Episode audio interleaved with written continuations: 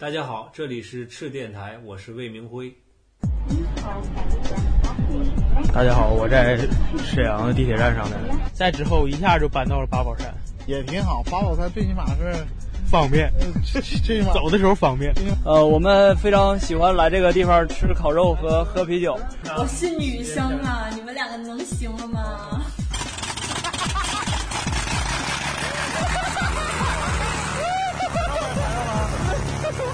可爱了，然后非常年轻的那种气息，整个感觉我自己都年轻了。赤电台，一群来自沈阳的独立电影人。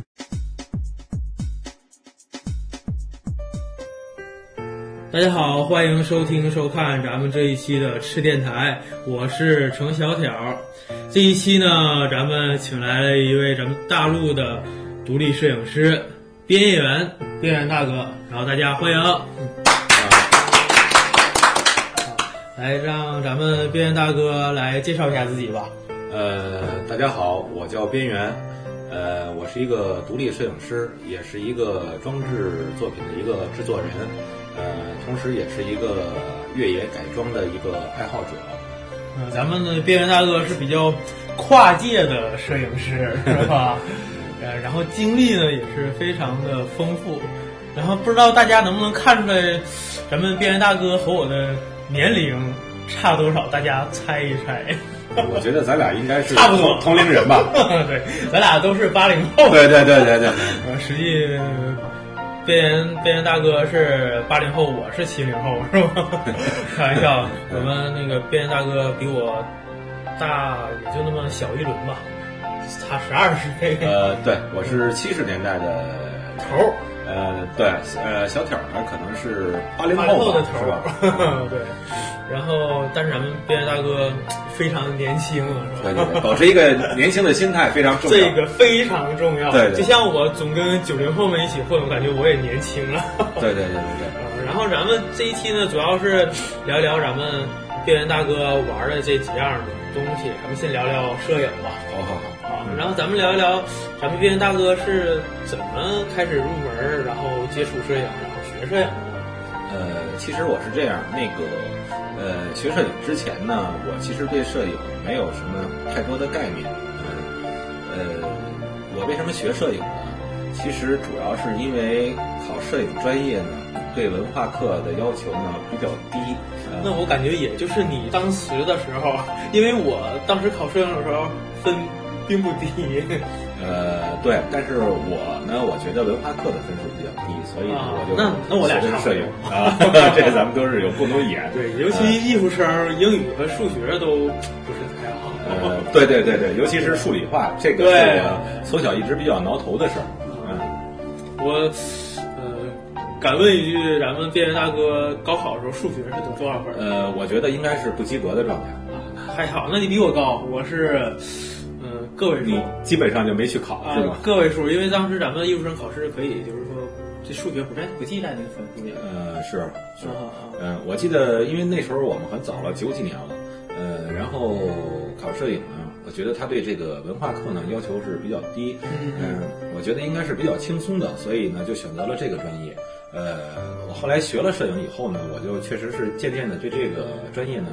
呃，感兴趣了，因为它这个门类呢，可以利用你的手里面的照相机来表达你自己，所以我觉得这个是很多专业不具备的一个东西。嗯，那我想问一下，如果当时如果有一科比摄影的分还低，你怎么办？呃，我也可能会去考那个专业，但是 当时没找到比摄影分数还低的。我听说有一科专业的分挺低的，但是不是说那个专业不好，那专业叫图书管理。呃，因为我是一个坐不住的人，所以我不可能去学这个。嗯，那我感觉能入到咱们摄影这个专业里领域里边，咱边缘大哥也是对摄影有份缘。啊，对，可能人在一生当中，可能有很多事儿都是一件因为一件非常小的偶然的事儿，然后可能改变了你的人生。嗯，那你当时入门之后有哪些经历呢？呃，我觉得。我学摄影之前呢，对摄影并不是说有多了解，但是学了以后呢，呃，培养起来我很多的兴趣，呃，然后我那个那会儿呢，在当时那个年代呢，就是斥巨资买了一个那个呃要学摄影的一部第一部我的人生第一部的照相机，叫尼康 FM 二。嗯，然后呢，我非常经典的机型啊。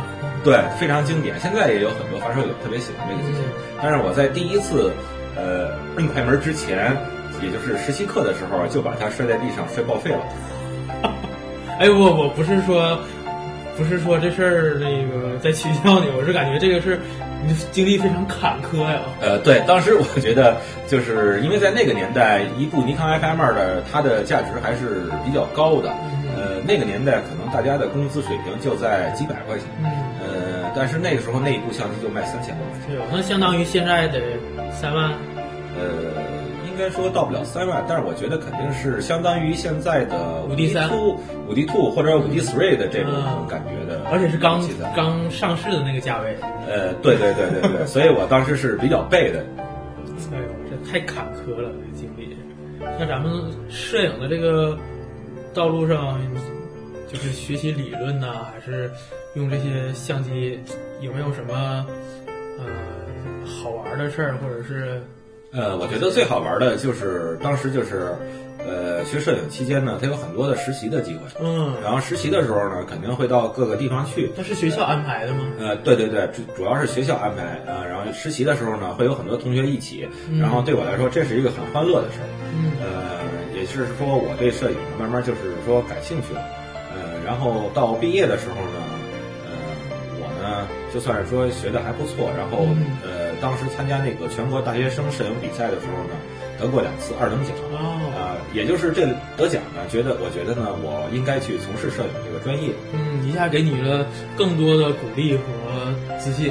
对，因为我当时觉得呢，我可能是得到了一些认可，而且当时我的老师呢，呃，可能也是觉得我可能是这块料，所以有的时候呢，我的老师在接拍一些工作任务的时候呢，可能就会叫我去实习。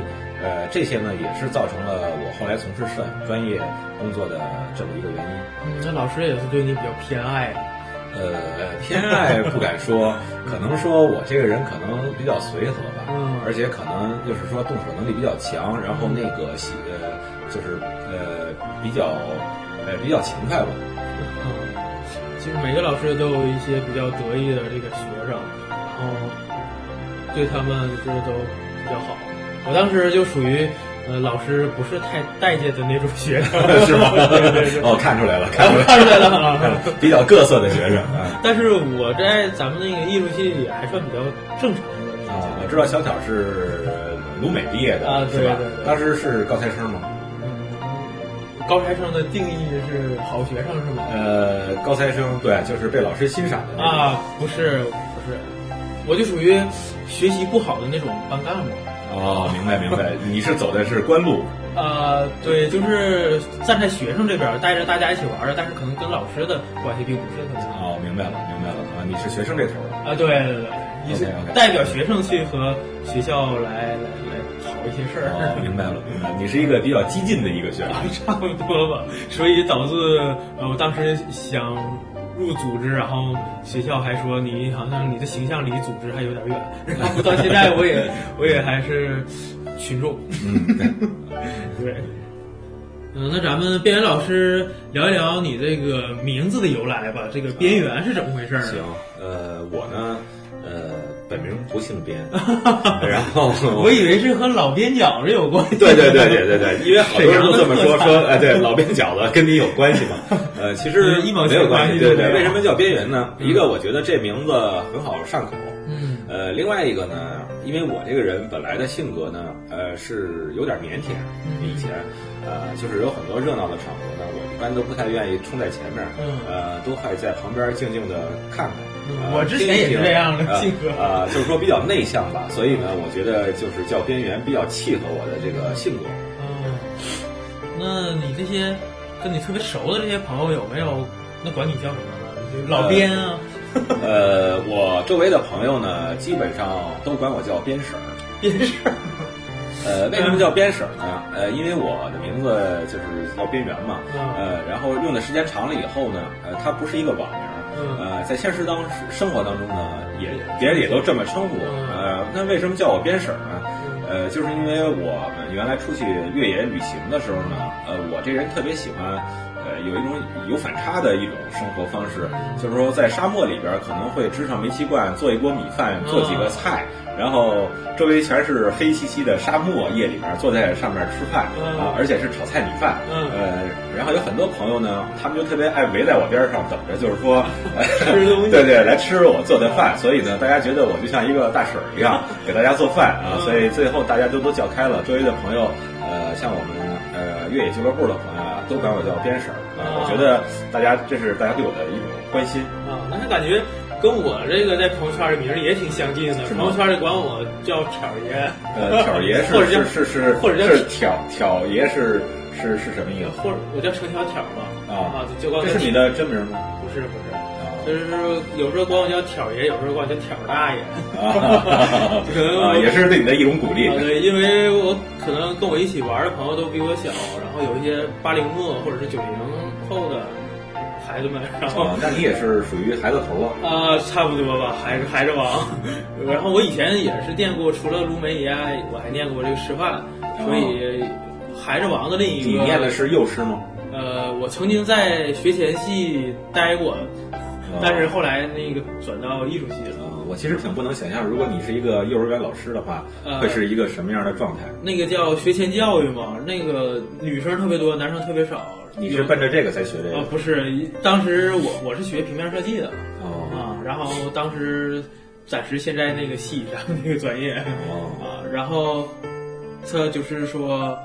男生特别少，如果要是学这个专业的话，他毕业之后也是一个相当于管理层，或者是不是直接就教孩子。就是说，你的这个学习的经历也是说比较曲折的啊。对，我最一开始学建筑设计的，那你也是个全才，但是就是不太适合。我就人，我感觉，尤其是我，总在寻觅中才寻找哪些适合自己，才能知道哪个自己喜欢。现在终于找到自己最适合的。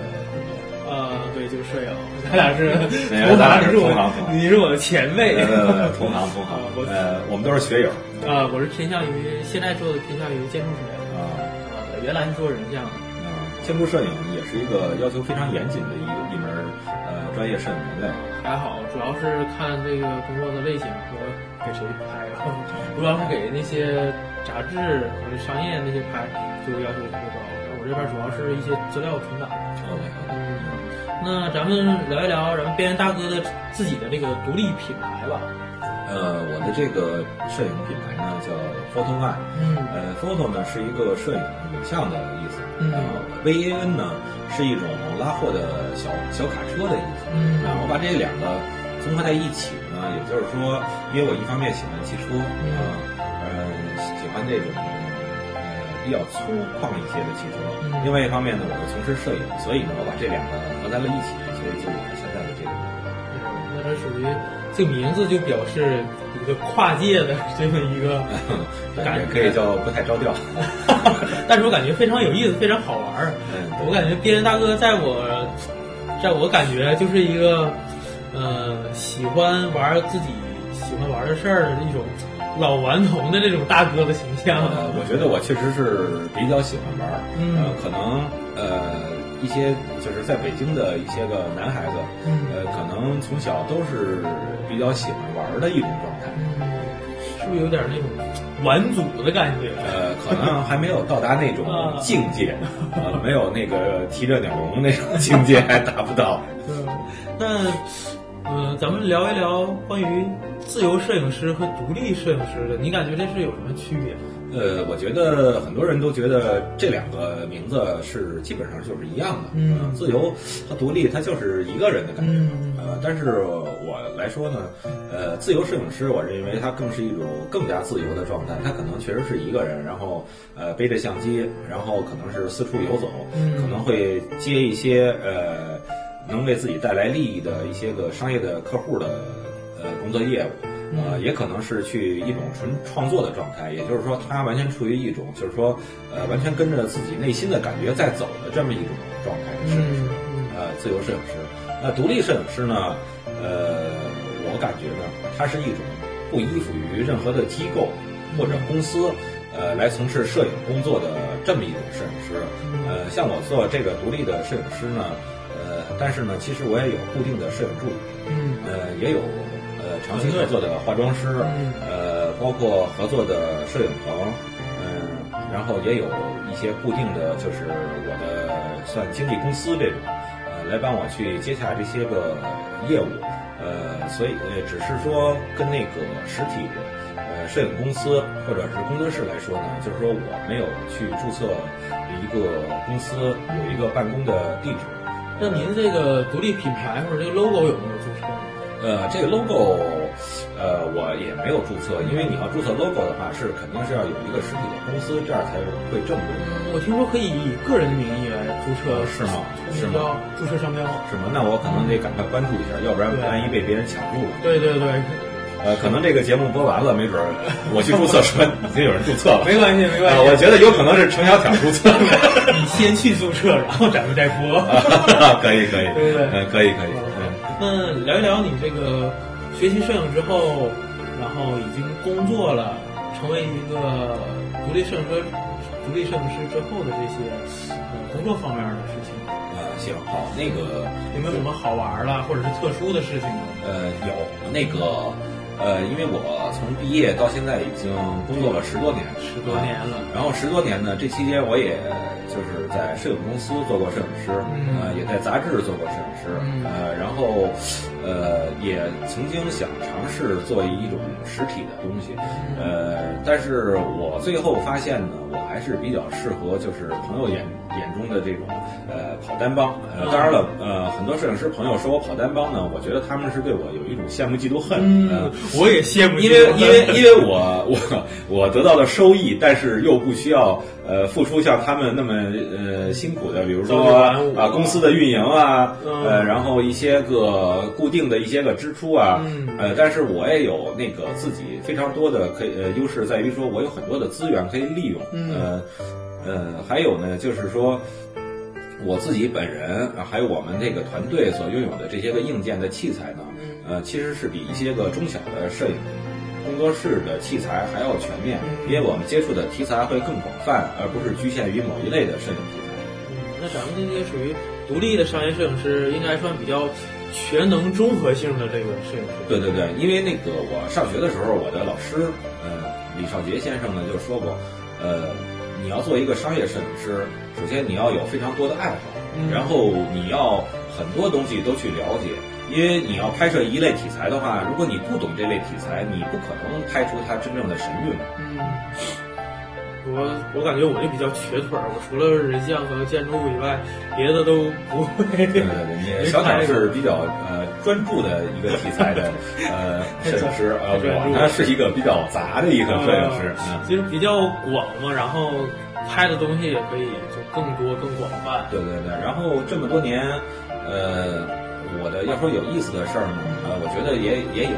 然后呃，我现在感觉就是说，呃，比较呃逗的事儿呢是，呃，我的客户呢可能有好几种，呃，有一种呢是企业客户，呃因为我主要从事这种呃商用的摄影，商然后对对对，呃，有一其中一种呢是企业，就是这些客户，还有一些个公司的业务需要我去拍摄，呃，还有一种呢是呃经纪公司的这种来转过来的这种他的客户，我去呃给他服务，呃，然后还有一种呢就是比如说那个一些摄影师朋友啊，他可能会需要一些个特殊的拍摄的时候呢，他会呃介绍我去参与到这个项目，嗯呃，还有一类呢，就是呃这些客户他自己的一种私人的要求的拍摄，比如说儿童、呃老人，呃这是他自己的一种业务。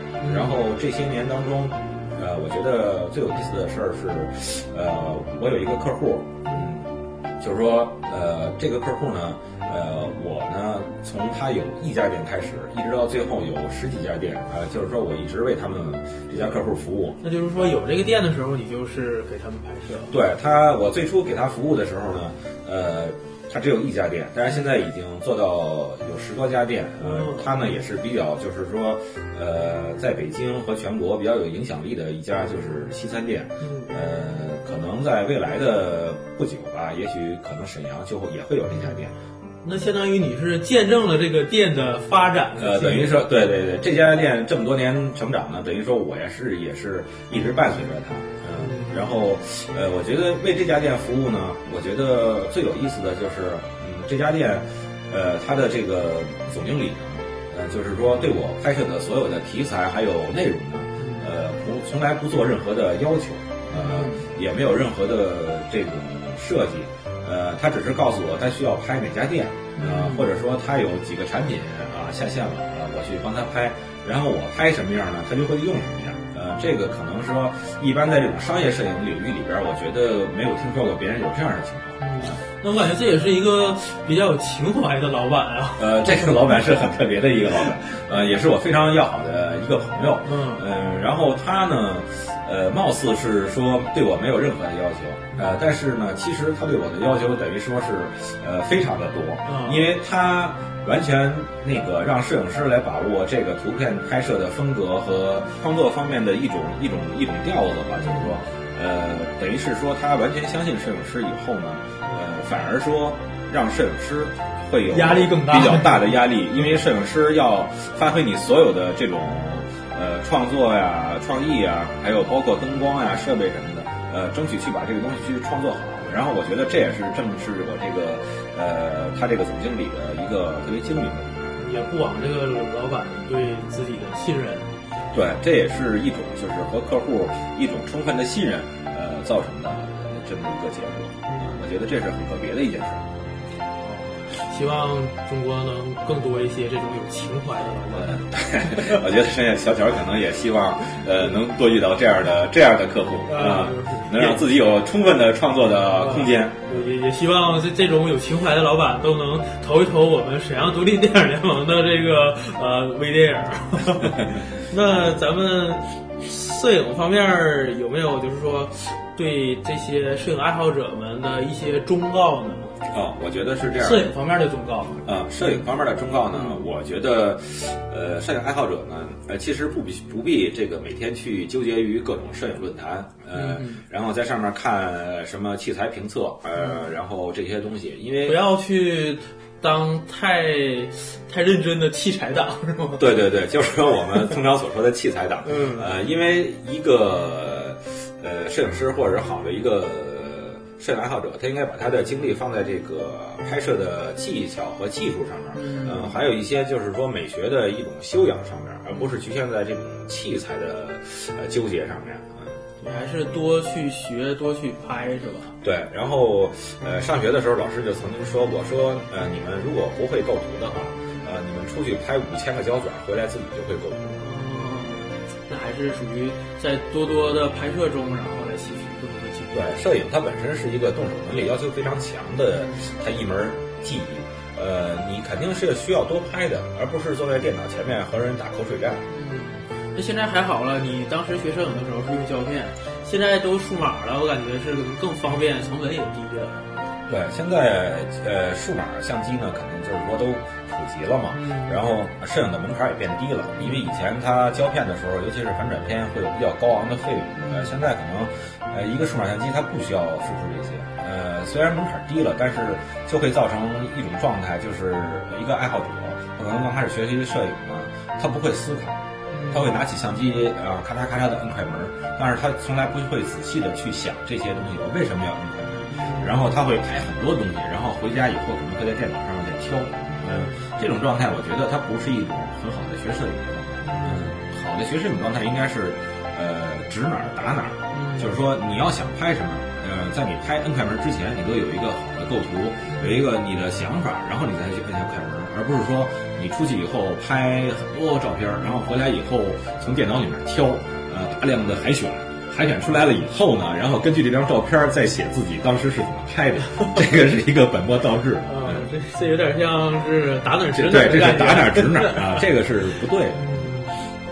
我感觉咱们这个边缘大哥这些经历是非常有意思的。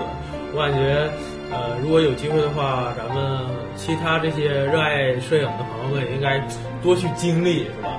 嗯，对，我觉得喜欢摄影的人呢，都是对生活充满了。这个乐趣的、热爱生活的一类人啊、所以我觉得不光是在摄影当中，你可以感受到很多乐趣啊，你也可以交流到很多同好朋友。嗯，应该去培养一双发现美的眼睛。呃，对对对，呃，眼光很重要。嗯，好，那这样，那咱们这个上半场就先到这儿，咱们先进首歌，然后马上下半场再来。OK，好，大家好，嗯，谢谢大家。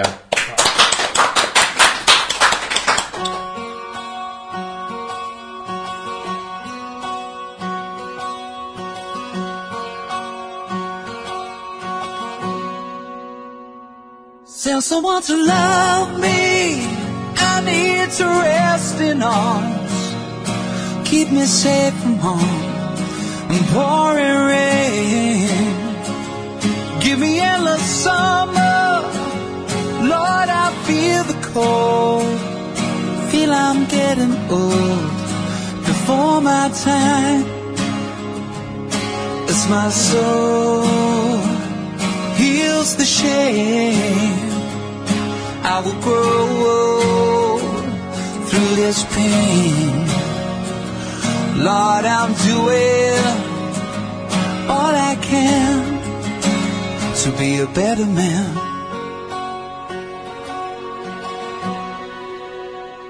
Go easy on my conscience, cause it's not my fault.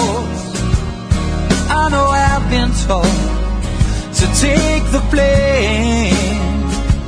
Rest assured my angels will catch my tears. Walk me out of here. I'm in pain as my soul heals the shame. I will grow through this pain. Lord, I'm doing all I can to be a better man.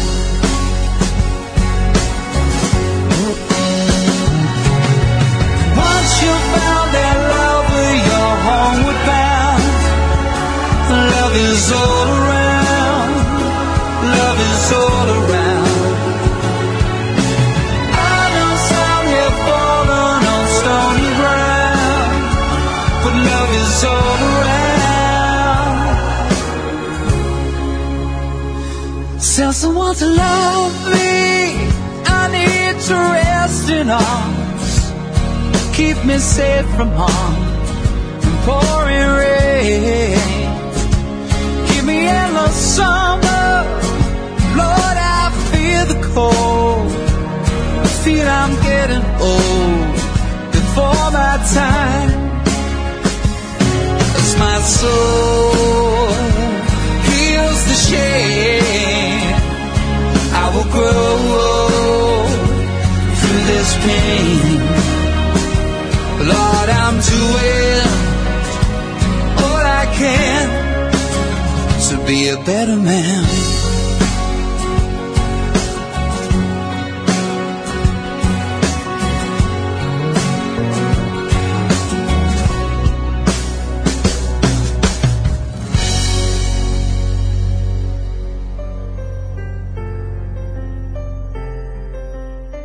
欢迎大家下半场回来。然后咱们边缘大哥是一个跨界的老顽童，那 对，那咱们聊一聊除了摄影以外呢，你其他的那些热爱的东西，目前比较喜欢的呢是哪些？呃，我呢，除了摄影呢，我另外一个最大的爱好呢是喜欢呃开越野车去旅行，非常爷们儿、狂野的这么一个对。然后不光是这种旅行，而且主要的是我喜欢把这个车当做一个玩具和工具来给它进行个性化的一种改装。大玩具，对对对，我们通常都把吉普车叫男人的大玩具。嗯，那咱们都涉及到哪些方面呢？是越野呢，还是出去这些玩啊、改装啊，还是这些喜欢哪些车哪些方面呢？呃，我呢，其实这几样呢，我基本上都是它呃融合在一起。嗯，我呢是在两千年初的二零零三年的时候，大概呃买了自己人生的第一部车，就是吉普切诺基。嗯，呃，当时这款车呢，我之前小的时候呢，呃，在路上曾经看到过这款车，但是当当时是在八十年代末的时候，呃，九几年的时候，呃我当时就觉得，哎，这个才是男人应该开的车。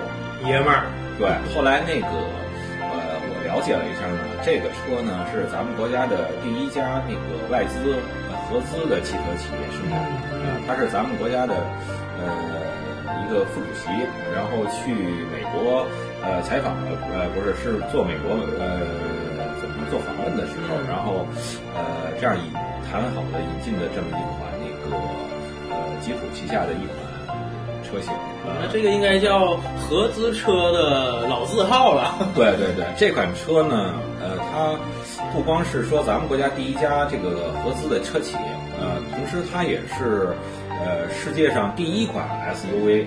呃，就是说有了切诺基以后，世界上才出现了 SUV 的这个名词，就是运动型多功能车。呃属，于 SUV 的鼻祖了。对，它确实是 SUV 的鼻祖。然后那个当时的那种情况下呢，SUV 是基于越野车的这种呃框架下开发出来的，所以这种车的越野性能还是比较强悍的。嗯，所以当时呢，我选择了这种车。选择这种车的时候呢，呃，也是因缘巧合吧。呃，本来我呢是想买一个就是普通的家用车，呃，当时比较个性一点的话，可能就是那个两厢的富康车。呃，我当时呢，我记得特别清楚，就是呃，本来我都准备好了那个钱 Money 对 money 呃，去提车的时候，然后突然发现那个我那个鞋底下粘了一张旧报纸片儿，然后我本来想把它摘就摘下来，摘下来我一看呢，正好那上面写的是呃北京吉普切诺基呃清库促销呃最后三天，然后我一看呢，嗯就是心里边就是特别激动，心动了是吧？呃，对，呃，然后那个我说这不就是我最早的梦想吗？呃，然后我就毅然决然的，就是呃打了一个车就去了吉普的 4S 店，然后人家跟我说这个都是大概十天前的消息了，您看的是一张旧报纸，老报纸呃，对，说这个车呢，呃，早在就是呃清库三天之内就已经这款车就都没有了，就就这么畅销呀？对，因为它当时的价位就是优惠幅度非常大，就是优，因为当时这款车呃是要停产了，然后优惠的幅度就是几万块钱。这个车停产了？呃，这个。呃这个车它的最后的一个车型是在二零呃零五年和零六年左右停产的。嗯，它其中生产了很多，这个车生产的年限非常长，嗯呃，大概有十几年。嗯呃，最早的时候是和美国同步，但是随着这个呃汽车消费市场的发展，它就慢慢的呃属于落后了，然后最后呢停产了。呃，这但是这个车型本身来说是非常经典的一款车。嗯，那我想感觉，在你买车之后呢，几年之后，然后你市市场上有很多的其他的吉普的车型啊，那为什么你还一直钟爱于小切诺基这个车型？呃，切诺基呢，它的名字主要是呃美国印第安人一个部落的名字。美国印第安有一个部落的名字叫切诺基，它的名字就取自于这个。我觉得切诺基呢，它是吉普旗下的车型，然后它代表的就是一种自由啊、坚韧啊，然后这么一种精神。而且吉普这个 ZEB 这个牌子，它的越野的那个血统特别纯正，是吧？对对对，它最早的车型是源于二战的威利斯。嗯，呃，咱们现在不是老看到那个吉普的广告，是说不是所有的吉普都都是这个，叫这个 对，就是这个意思。嗯那你对现在的那个大切诺基是什么印象呢？呃，大切诺基我觉得更偏重于，呃，它的这种商务性，嗯呃，它就是说更加的高级，更加的高端。呃，我们那个年代呢，好像我记得也是有大切诺基，啊，呃那时候也有大对，大切诺基也有好几代，呃，呃，但是我们周围的朋友什么的，在那个年代呢，呃，主要使用的还是小切诺基，因为我们比较喜欢自驾游，呃，比较喜欢越野改装，呃，旅行的这个内容。呃，那么一个车呢，它需要的是一个结构简单，嗯。然后可靠，呃，然后它有非常强的可改性，嗯呃，所以呢，我就还是选择了切诺基，因为当时的这个经济条件也是说只能呃，选择切诺基这个车型，嗯因为如果你要是改装的话，还有旅行，还有其他的费用，嗯啊，那么它可能比你买一个车的费用要高得多得多，嗯呃，所以说这是一个综合的考虑。嗯，那你在这些旅行也好，在这些你参加的这些越野的活动也好，有没有哪些嗯特别有意思或者记忆犹新的事情呢？嗯，呃如果特别危险的事儿也也？呃，危险的事儿呢，我觉得我们每次出去都会遇到一些有趣儿的事儿。嗯呃，比如说有的时候车可能会陷在一米多深的河里，哦，嗯、有的时候呢可能会，呃，爬爬山的时候，爬坡一个非常陡的坡的时候，可能会造成有这种呃容易侧翻的这种、这种危险。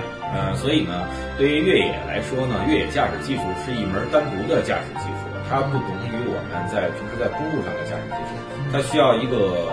呃，知识去了解，还有你平时的一些个有意识的去训练啊、所以呢才会呃熟练的掌握这种越野驾驶技术。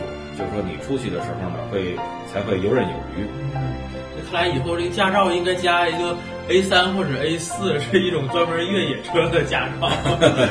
嗯，对，在专业来说，越野驾驶确实有越野的驾照。嗯，呃，我当时中国有吗？呃，中国也有，也可以去考。嗯，然后那个我当时开这种车呢，我曾经先先后啊拥有过三辆这种吉普车型。为什么选择同一款车型？嗯因为我对它一个就是比较有感情，嗯，然后再一个呢，呃，这种车型我前面也说了，它的一些个易易感性，呃，还有它的一些个简单的这种实用性。呃，都造成我可以把它当做一个工具，然后可以让它就是比较随心所欲的去进行一些改造。嗯，那大家都知道，这个玩自己喜欢的东西呢，一个人的力量非常小。对，像咱们喜欢拍微电影的话，咱们就得有一个组织，这样大家一起玩它更有意思。那咱们边缘大哥刚开始玩这个切诺基的时候，有没有什么组织呢？呃，有那个，我刚开始买了切诺基以后呢，就去第一时间就去找组织了，然后呃发现有一个呃汽车论坛里面最火的一个论坛呢，叫切大队。切大队呃，切诺基，呃，切大队啊、我就当时就是，呃，加入了这个组织。然后加入这个组织以后呢，呃，里面确实有那个非常多的朋友，这些朋友呢，不光有线上的这些个讨论，嗯然后也有很多线下的活动，呃，然后就是，呃，让我我的生活半径呢，呃，和呃接触的朋友的种类呢，一下子就是呈几何数的增长。呃，这些朋友呢，在我后面的呃十几年时间里边呢，呃，等于说对我的人生改变是比较大的。多认识了很多朋友，那眼界开阔了，是对自己帮助也特别大，是吧？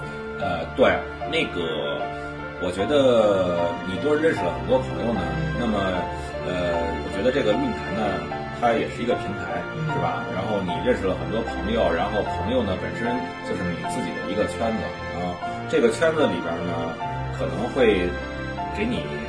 不管是生活上还是工作上，都会有非常多的一种帮助。呃，你也会从这些朋友身上，就是学到一些你自己平常所不具备的东西。那你们活动一次出去呃越野也好，大约是多长时间呢？呃，我们出去组织活动，那个短短期的呢，可能会是三五天；长的呢，可能会有半个月，然后甚至还有一些就是说时间会更长，比如说二十多天。那像您，大家都知道属于独立摄影师，您的时间可能自己掌握的更自由一些。那其他这些朋友们，那他们都得是什么样的工作才能抽回时间跟你一起玩？呃，在我们那个年代呢，就是，呃，因为私家车还不是说特别普及的一种状况下，然后愿意去买越野车，呃，改装以后去越野旅行的人呢，呃，在当时好多都是一些个，比如说广告公司，呃，设计公司，从事这些行业的一些个朋友，还有一些呢就是私营业主，呃，就是总体来说呢，大家都是一些能腾出一些业余的时间，而且愿意去选择一种不一样的生活方式的一些个朋友，这些人才会聚在一起。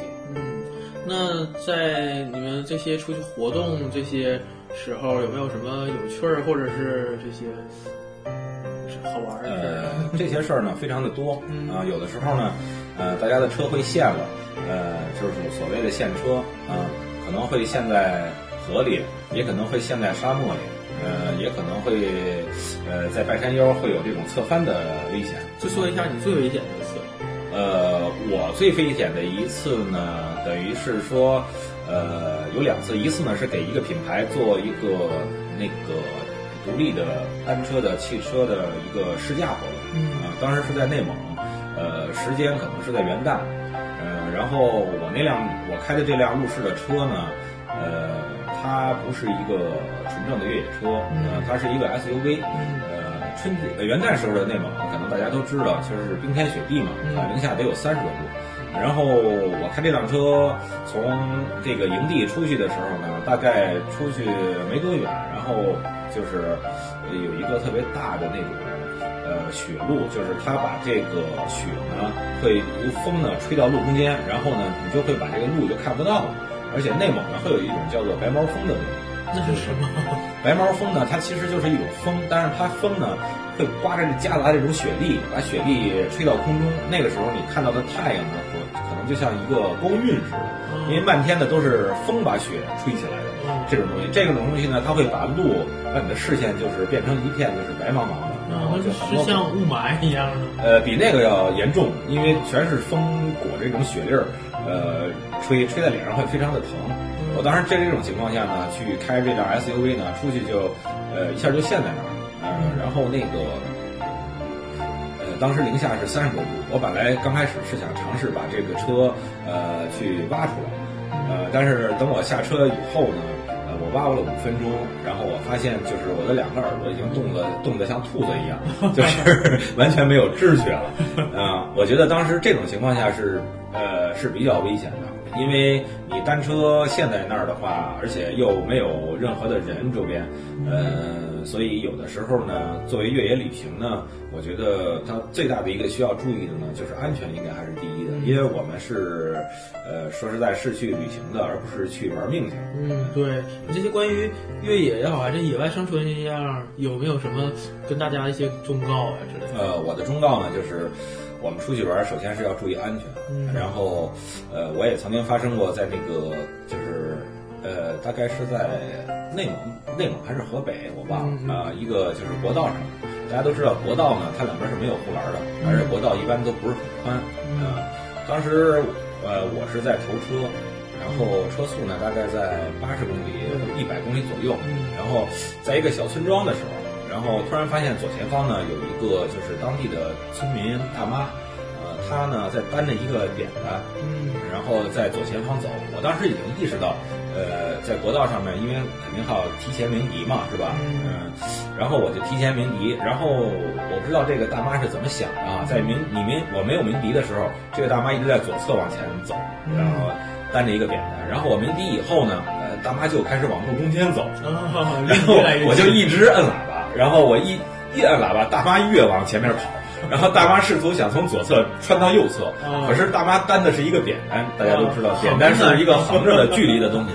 然后那个时候呢，这个国道两边都是排水沟，啊，然后那个时候我们的车队的速度呢，大概会在八十到一百之间这。个对于吉普来说是不是已经很快了？呃，对于越野重心高的车来说呢，这个速度不算很低了。嗯呃，因为当时本身路况是很好然后中间也没有什么障碍。嗯呃，唯一出现的意外就是这个大妈呢，你鸣笛以后呢，她就从左侧开始有右往右侧跑。嗯而且好然后当时对是抬着一个担着一个扁担，然后当时我的车速就是没法去刹车了，已经来不及了。嗯我当时呃只有两种选择，要么就是往前开，要么就是开到沟里。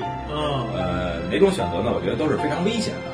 那你当时限停是后边有容易追尾的是吗？呃，因为当时不是追不追尾的事儿，是你在那种车速下一百公里的情况下，那个大妈可能就离你有二十来米远，你根本不可能站住。呃，如果那时候刹车的话，我感觉应该是直接就会把就会撞到撞到这个这个大妈身上。然后那时候我选择的是，呃，从她前面加油，呃，去超过她，在她走到呃往路右侧走的时候呢，中间会有一个空档。你往，在这个空档之前呢，不是我还是从右侧啊。因为我已经来不及往左侧打方向了，因为它完全超超出我的想象了这种状态，我就我一直是往右边的这个排水沟和这个大妈中间的这一个距离，我想抢抢在她的前面，嗯。把这车开过去，嗯，然后呢，我就加油。这个时候我已经就是来不及用电台去通知后面的那个呃车队其他的队友，因为我是头车嘛，嗯，然后我加油的时候呢，呃，非常惊险，嗯、我开车已经开过这个大妈了，但是大妈的这个扁担呢，它它是左右边在前，左边在后，这样这样这样抬着这个扁担。我的车的尾部正好是扫在这个大妈的两个扁担前面右前方的这个框上面，啊然后我从后视镜上能看到。然后当时呢，就是我也是惊出了一身汗嘛。然后这个扁担呢，在这个大妈的脖子上转了一圈，就是逆时针转了一圈儿，因为车尾扫到了她右前方的扁担嘛，然后所以她在她脖子上逆时针转了一圈儿。然后我觉得特别神奇的是，大妈没有任何反应，然后又然后转了一圈以后，继续是保持她原来的姿势，然后又跑过了马路。然后这个时候我才来得及用电台通知后边的车友，然后那个说一定要注意前面刚才出现了这样的一个状况，我觉得这个非常危险。大妈原来之前练过，呃，对，反正我觉得这是就呃就是非常危险的一件事儿哈。我觉得咱们出行在外的话，呃，我的感悟最深的是还是要稍微开慢一点，呃，还是安全第一。完了，大家出门的时候一定要准备一些比当地气温呃考虑还要低一些的衣物，然后随身呢最好是带一些那个，不管你是开什么车去出去自驾，随身要带一些那个必备的药品，常用的药品。还有呢，最好是带一些简单的伤口处理的一些个急救的杀杀这种急救包啊之类的东西。呃，对急救的东西，因为呃，咱们有的时候就很难预测在路上会发生什么样的事儿。刮刮碰碰。对对。那对于行人来说，你感觉大家，如果你作为一个行人，你俩互换一下，你当时应该是怎样的？假如说是原地不动呢，还是？呃，我觉得如果我是那大妈的话呢，因为本来跟我没有什么关系，后面的车鸣笛呢，只是来提醒我后面来车了。我当时也是在路的左侧，我正常走就 OK 了。啊、但是我不知道他是怎么想的，听到汽车喇叭以后就开始从右侧往左前侧跑。嗯，我就不太清楚，嗯，他是怎么想的。所以说，开车的时候一定有很多的意外会发生。嗯，有时候你鸣笛，最关键的还是速度不要太快。嗯，那正常就应该是在原地等。对，我觉得你听到听到汽车鸣笛，一般的反应都会回头看一下是什么状况，嗯，而而不会说听到喇叭响就赶紧往路中间跑。这个，嗯。就是希望告诫这些行人朋友们，遇到这个车来，最好还是应该在原地。对对对，还有一次，其实我呃，我不知道时间够不够了。嗯、还有一次我，我亲身感受，呃，这不是觉得有趣，是我觉得确实是比较惊险。呃，有一次我们从呃西北方向，大概是内蒙左右的一个地方，然后往北京开，因为当时大家都知道北京的八达岭高速是非常堵车嘛。嗯。然后我们三辆车就选择就走那个盘山路，盘山路回来进城，呃，往北京走，然后大概是在夜里两点多钟，对啊，因为山路那个山路呢，它的那种状况就是有点像那个《头文字 D》里面的那个。那你们为什么不扎营，然后白天再走呢？呃，因为是这样，我们出去的时候呢，然后再回来呢，呃，大家可能都是归心似箭吧，啊，都想早一点回家，而且那个有的时候夜里开车呢会比较静，那是一个夏天。呃，比较安静，比较凉快。然后我们就夜里从那个山路上往北京开，嗯、然后它那个山路里边呢有非常多的这种呃发卡弯儿，嗯，盘山道。对对对，然后呃，它比较危险的是什么情况呢？就是我呢也是头车，嗯、呃呃，因为它发卡弯呢经常会非常急的拐弯，而车灯它打的方向都是非常直的，嗯、呃，然后在一个发卡弯大概是我记得是。往右转的这么一个急弯的时候，嗯，可能是下坡，嗯，呃，在这个这个车呢，在往右转的这一瞬间，这车全车断电了，所有的灯都灭了。然后在它灭之前呢，我印象当中看到的是一个右转的急弯，嗯，然后就是咔嚓一下就来不及了，呃，根本呃，对你根本是不可能停下来的。就是在它灭之前，我看到的是一个非很急的向右侧的一个急弯，然后所有的灯光都灭了。然后什么原因啊？呃，这个我不知道。然后非常突然，呃，我只有凭借就是自己脑海当中之前的最后一个画面，我觉得是一个往右的急弯。嗯。然后我就是一边踩刹车，一边往右打方向。然后这个时候我发现车都已经歪了。嗯。然后车呢，呃，最后停下来的时候，我赶紧用电台，呃，跟后面的车呃说，就是说一定要减速，因为前面我这车停在可能是不知道在哪儿了。那你这有点像那次动车，然后出事故，然后停在那儿，然后后边来个车容易呃，对这个呢，其实也是之前我所接受的一种越野驾驶的训练的一个平时的一个小的技巧，然后它帮助了我。就是说，其中有一条提到，如果刹车失灵或者轮胎爆胎的情况下，如果你在山路上的话，你要尽量把车往山体上开，而不是往下边开，因为往下开的话，你可能会开到悬崖下面或者是沟里面。那么你往山体上面开的话，会因为阻力，这个车会被迫停下。啊，就是当时我是这么做的。那你右侧容易就是被被刮？呃，我觉得剐蹭是很小的事儿，对，相比之说翻到呃山沟下边，呃 对，然后下车以后，下车以后呢，然后我发现这个车整个是呃它的两个前轮就就是斜在那个山坡上啊，它停下来是被迫被山体挤在那个上面了啊，然后当时呢也是天比较黑，呃，然后呢我把车灭了，然后很神奇的是，呃。在着车以后呢，这个灯光又亮，啊，当时非常灵异。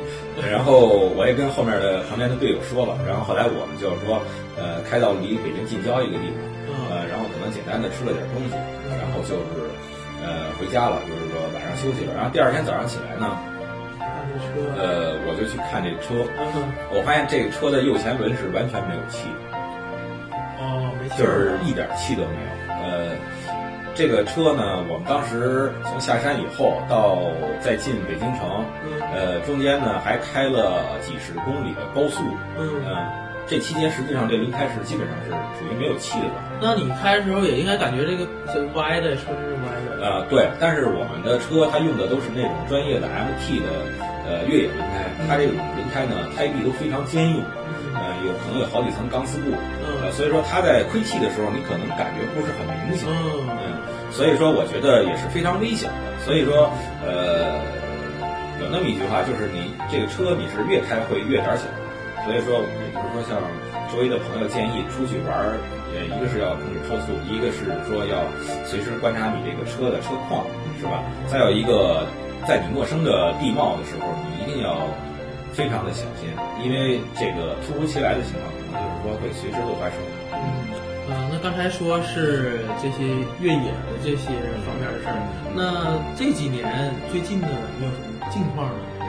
呃，现在呢，这两三年我基本上没有开过越野车再去越野了。呃，其实为什么这样呢？因为我考虑呢，呃，有很多自然环境呢，咱尤其是咱们国家都是非常脆弱。如果一旦 就说脆弱的国家，呃，对对，尤其像内蒙，它这种呃，包括西部的一些地方，它的这种生态呢。是非常脆弱的。如果说被人过多的打扰的话呢，可能会，呃，造成一种就是不可挽回的一种对他来说的损失。嗯，其实我也在反思很多事儿。嗯，就是说我们是不是应该，呃，这么样去为了满足自己的一种呃欲望，呃，或者是一种心理上的满足，呃，但是却给当地的这种生态呢会造成一些破坏。呃，我觉得有很多的美景呢，还是在站在远处欣赏。比你亲身，呃，进入画面要感觉要好。嗯，那咱们这些喜欢做的事儿啊，有摄影啊，有越野，那还有没有什么其他的喜欢的事儿呢？我听说那个边缘老师也养宠物是吗？呃，对，我曾经呃养过三只狗，对吧？然后但是非常有爱心的大哥。对，呃，但是我养三只狗呢，我这三只狗呢，呃，从来都是和大家的审美不太一样，呃，就是说品种，呃，我养的全都是斗牛系列的狗，呃，然后那个就是说我比较喜欢长得不像狗的。狗，啊，不像狗的。狗，斗牛斗牛犬还好吧，还好，呃，我不知道大家有没有看过有一种叫英国斗牛犬。就是它长得有点像英国首相撒切尔的这种感觉，啊，不是不是撒切尔，不是撒切尔，丘吉尔，丘吉尔，丘吉尔的这种感觉，来个雪茄，对，要不撒切尔夫人该生气，我长成这样。对，还有一种是美国的一种，呃，叫做美国斯塔福，呃，它是一种职业的斗犬，本来是呃，在美国斯塔福和比特都是可以注册成比特的，呃，其实是本质上来说基本上是呃一类的犬狗，呃，这种狗呢，它是一种用于专业打斗的这种。这种的，呃，我喜欢它是不是因为我喜欢残忍，而是因为我喜欢他身上的那种就是坚韧不拔、坚韧不拔，然后不死不休的这种精神。呃，有他有一种武士的武士的精神。嗯、所以呢，我永远不会让我的狗去参与这种打斗。呃，但是呢，我从来不把我的狗当做家里面的玩具和宠物。我一般对待狗的态度是把狗当成自己家里面的一员，家庭成员一个成员，然后和能和你沟通，呃，基本上是处于接近于平等的这么一种状态。嗯，我感觉，呃，咱们边缘大哥养的宠物应该是一非常幸福。对对对，我觉得他应该感觉到自己非常幸福。是啊，对我也认识一些关于呃收养流浪宠物的这么一个组织，我感觉他们那些猫和狗就非常有不好的命运。呃，对，其实呃，我从来没觉得我是一个呃，像像那个你说的，就是说救助流浪动物，呃，我就我认为我没有这么高的境界。嗯呃，我喜欢的呃动物呢，确实是喜欢动物，但是呢，我觉得我在这方面呢，呃，没有像这些救助小动物的这些朋友去做的这么好，因为我只是说会养这种呃宠物作为伴侣来说，呃，其实我挺佩服这些朋友。嗯嗯，那今天咱们聊了这么多，呃，有摄影，呃，有这个呃越野，然后有汽车改装有宠物。其实咱们对，其实咱们边缘大哥还有很其他的很多的爱好，比如说什么骑行啊，对对对对啊自行车、单车骑行，还有一些就是路亚式的这种钓鱼，呃，对我正在学习这种路亚式的钓鱼啊，我我我我那个自己改进了一种钓鱼的方式，我称为叫边式钓鱼法。边钓。呃对对对，然后等我出去钓鱼的时候，呃，周围人都会觉得奇怪，不知道这是一种什么方式。嗯那好，刚才聊了这些关于边缘大哥的呃摄影，呃玩越野，其实还有很多其他的这些爱好，啊，比如说呃钓钓鱼啦啊，还有说骑宠行物啊、单车骑行这种。嗯，感觉电源大哥是一个非常有情怀，然后爱好广泛的这么一个老顽童大哥。对，嗯，嗯。那结尾呢，可以给大家一些一些人生的经验也好啊，还是你这些从玩摄影呃，其实我觉得就是说，作为一个摄影师来说呢，嗯首先你要呃培养自己很多的爱好，你得热爱生活，嗯对吧？